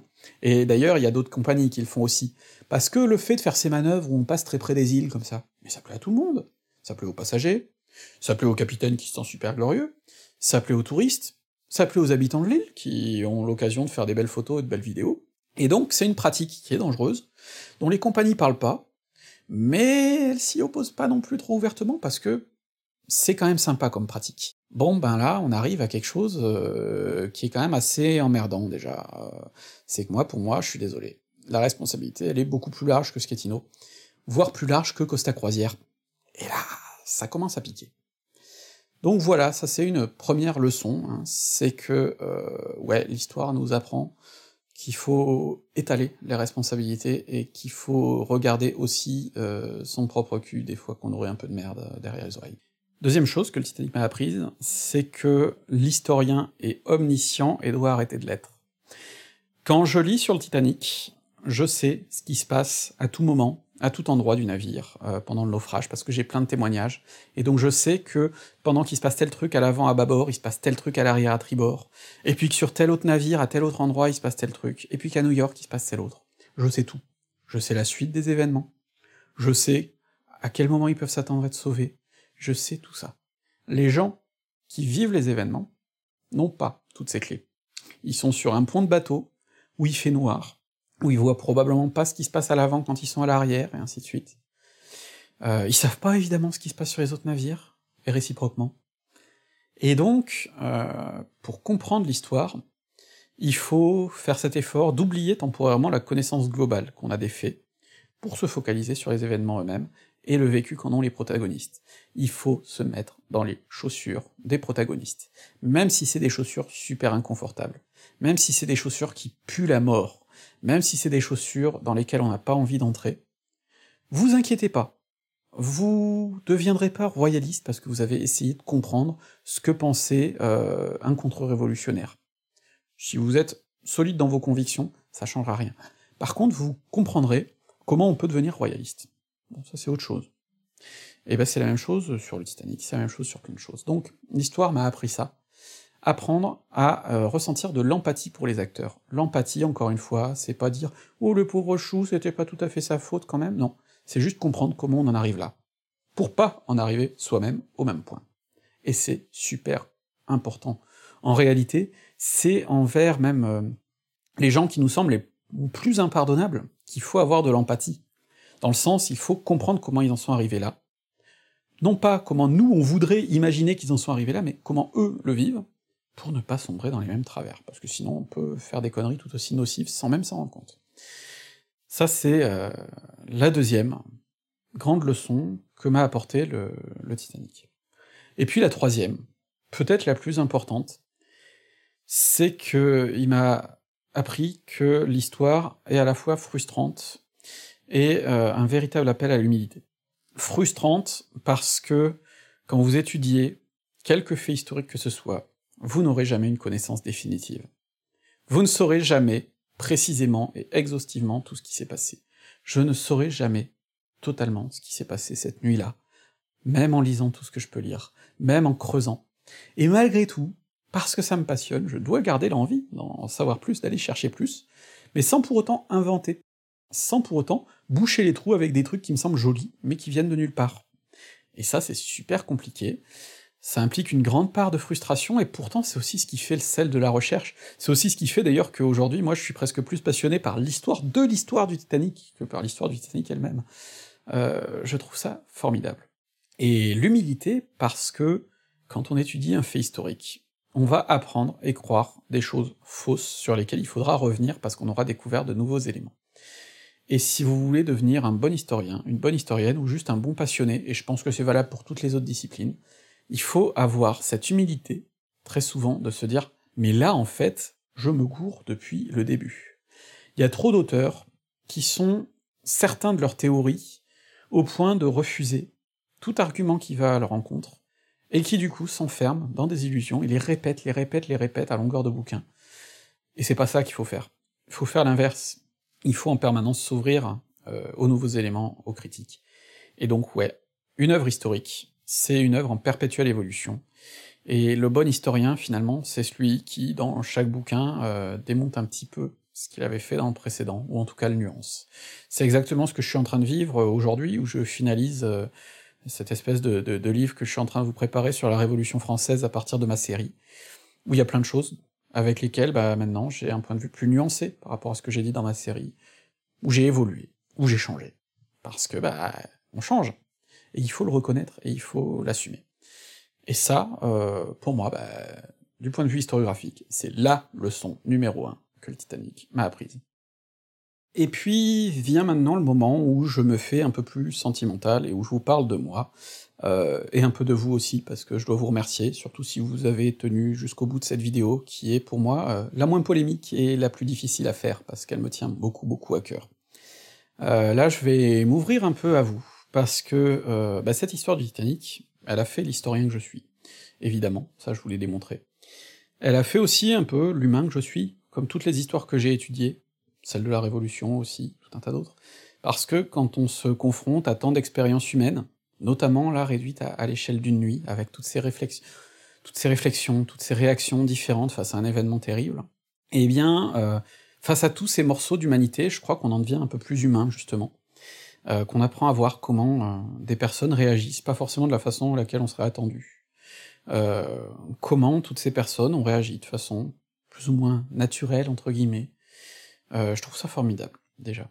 Euh, ça a beaucoup fait pour, en tout cas, euh, forger ma vision du monde, ma vision des gens. C'est aussi, pour bonne part, ce qui fait que je continue à avoir une vague croyance dans, une nature humaine plutôt positive quand même, parce que autrement je crois que je serais déjà en train de jouer du violon en pleurant sur le destin de l'humanité, moi compris. Donc euh, non, ça a été très important de ce point de vue-là. Puis, euh, bah, sur un plan personnel, euh, cette histoire m'a apporté beaucoup, parce que je lui dois... je lui dois tant de choses. Je lui dois d'être devenu historien, évidemment, euh, d'avoir fait une thèse sur un sujet qui approchait de tout ça. Je lui dois d'avoir rencontré plein d'amis formidables, euh, dont toi qui te reconnaîtras, avec qui, il y a encore deux jours, j'ai passé une heure au téléphone à parler du lino du Titanic et de son jumeau, euh, et on a kiffé ça, et tout le monde s'en fout, mais euh, moi je trouve ça super en fait, qu'on puisse trouver des gens avec qui on parle de trucs aussi random que ça.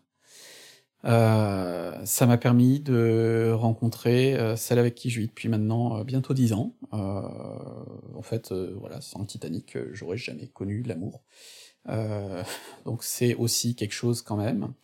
Ça m'a permis de rencontrer Manon, cette amie extrêmement précieuse, qui monte depuis cinq ans maintenant toutes ses vidéos, et sans elle, en fait, vous en auriez probablement jamais vu une seule, parce que si c'est moi qui devais les monter, je pense que je supprimerai à chaque fois les rushs en me disant non, je veux pas sortir ça, et que vous les verriez jamais. Donc euh, merci à elle de se taper le montage de cette vidéo super longue. Euh, je sens qu'elle va se réjouir en rentrant de vacances et en voyant ce monceau de rush d'ailleurs, euh, mais merci à elle, euh, parce que sans, sans elle, ben je ne serais pas là en train de vous parler euh, comme un con dans ma chambre. Donc ça, c'est tout le positif que ça m'a apporté. Euh, énormément de choses merveilleuses. Euh, je suis devenu président d'une association qui perpétue cette mémoire, j'écris dans une revue depuis des années sur le sujet, j'ai des parents qui m'appellent des fois en me disant on vous a vu dans un documentaire et notre fils il a 8 ans, il se passionne pour le Titanic et j'ai l'impression d'être dans Inception parce que là bah du coup c'est un peu le petit moi de 8 ans sauf que j'avais pas le courage d'appeler les gens que j'avais vus dans des documentaires. Donc euh, tout ça c'est énorme et c'est positif et c'est formidable parce que en soi rien que fait de passer euh, des heures euh, à faire une traduction des commissions d'enquête que personne lira probablement à part moi, et je sais même pas si je la finirai un jour, mais je m'en fous, parce que quand je le fais, je kiffe ça. Passer des heures à m'esquinter les yeux sur des plans et des photos, à relire des bouquins, des témoignages, tout ça.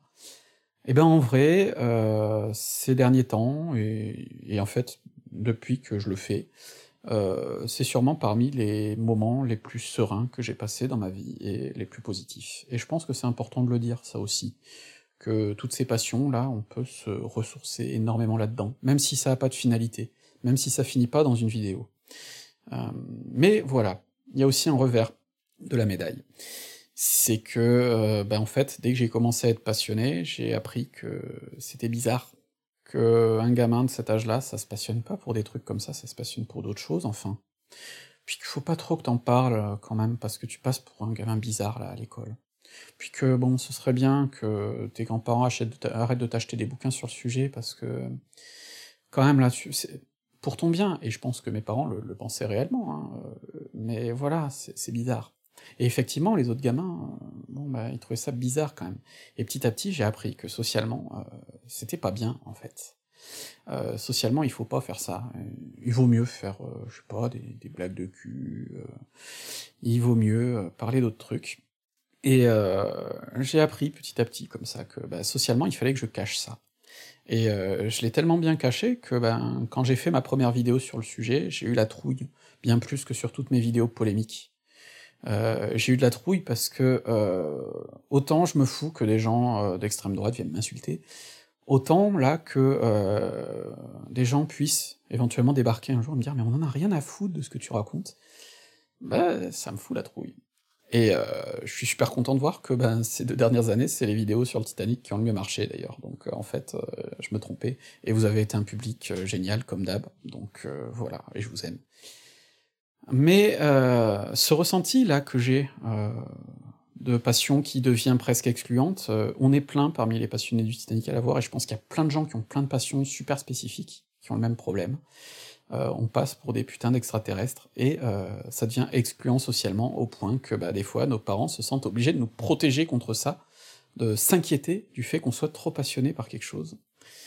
Et euh, à l'heure où aujourd'hui on, commence à prendre conscience que, bah, notamment, l'éducation des garçons pose quand même un certain nombre de problèmes, puisque manifestement, il y a des youtubeurs trentenaires qui ont toujours pas compris que non, on n'envoie pas des photos de sa bite à des femmes qui l'ont pas demandé, ou que non, on drague pas des mineurs. Bon, ben, euh, je me dis que euh, y a peut-être d'autres choses à apprendre aux gamins, que euh, étale pas trop tes passions, tu vas te faire emmerder. Et puis qu'il y a peut-être un problème, justement, s'il est socialement plus excluant pour un gamin euh, d'être passionné par des trucs bizarres, que euh, d'être un connard, en fait.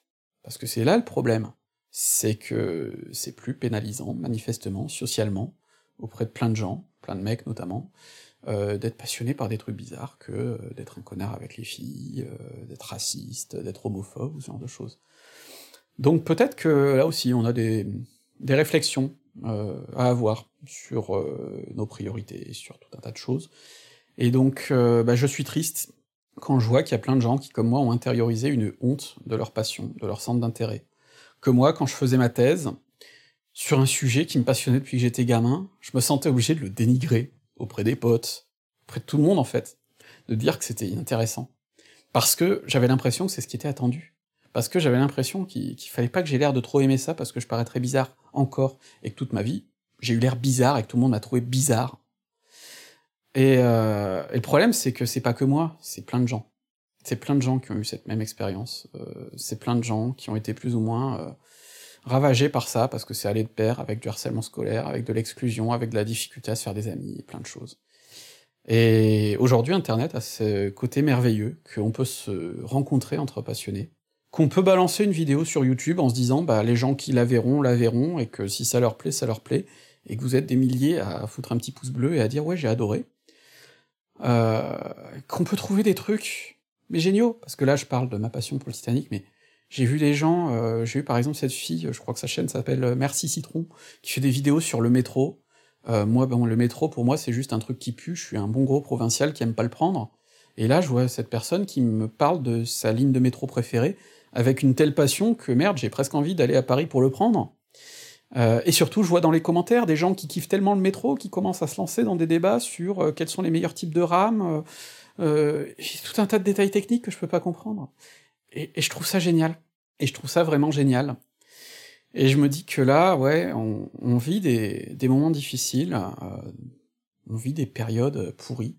Euh, personnellement, j'ai vécu le confinement comme quelque chose de génial parce que j'ai pu me refocaliser sur ces passions qui m'ont fait vivre des moments géniaux. Et, euh, je trouve qu'on a besoin de ce genre de choses, en fait qu'on a besoin de mettre en valeur ce genre de choses. Soyez fiers de vos passions, partagez-les. Vous avez aucune honte à avoir. Il y a plein d'autres gens qui ont euh, à avoir honte pour des comportements qui sont valorisés et qui sont odieux. Mais vous, vous n'avez pas honte pour ce genre de truc. Vous n'avez pas de honte à avoir. Valorisez ça, partagez, soyez-en fiers. Et je sais que c'est pas facile. Et moi-même, là, en faisant cette vidéo, je, je flippe en fait, alors que j'ai aucune raison de le faire. Et euh, je crois que dans un monde où euh, tout est régi par l'utilité, l'argent, la rentabilité, est-ce que ce que tu fais va te rapporter des sous et tout ça? Eh ben, s'intéresser à des trucs qui n'ont aucun intérêt, c'est peut-être le plus grand des en fait. Ouais, euh, l'histoire du Titanic, politiquement, il n'y a pas grand-chose. Euh, même si je pourrais hein, m'amuser à, faire rentrer, je l'ai déjà fait d'ailleurs dans des, des, articles de blog pour un peu légitimité, ce dont je vous parlais. Euh, mais ouais, en fait, ça m'intéresse pour ce que c'est. Et c'est cool. Et c'est cool. Et donc, euh, ouais, je crois que soyez fiers de vos passions si vous en avez. Savourez-les, euh, ne les cachez pas, retrouvez-y goût.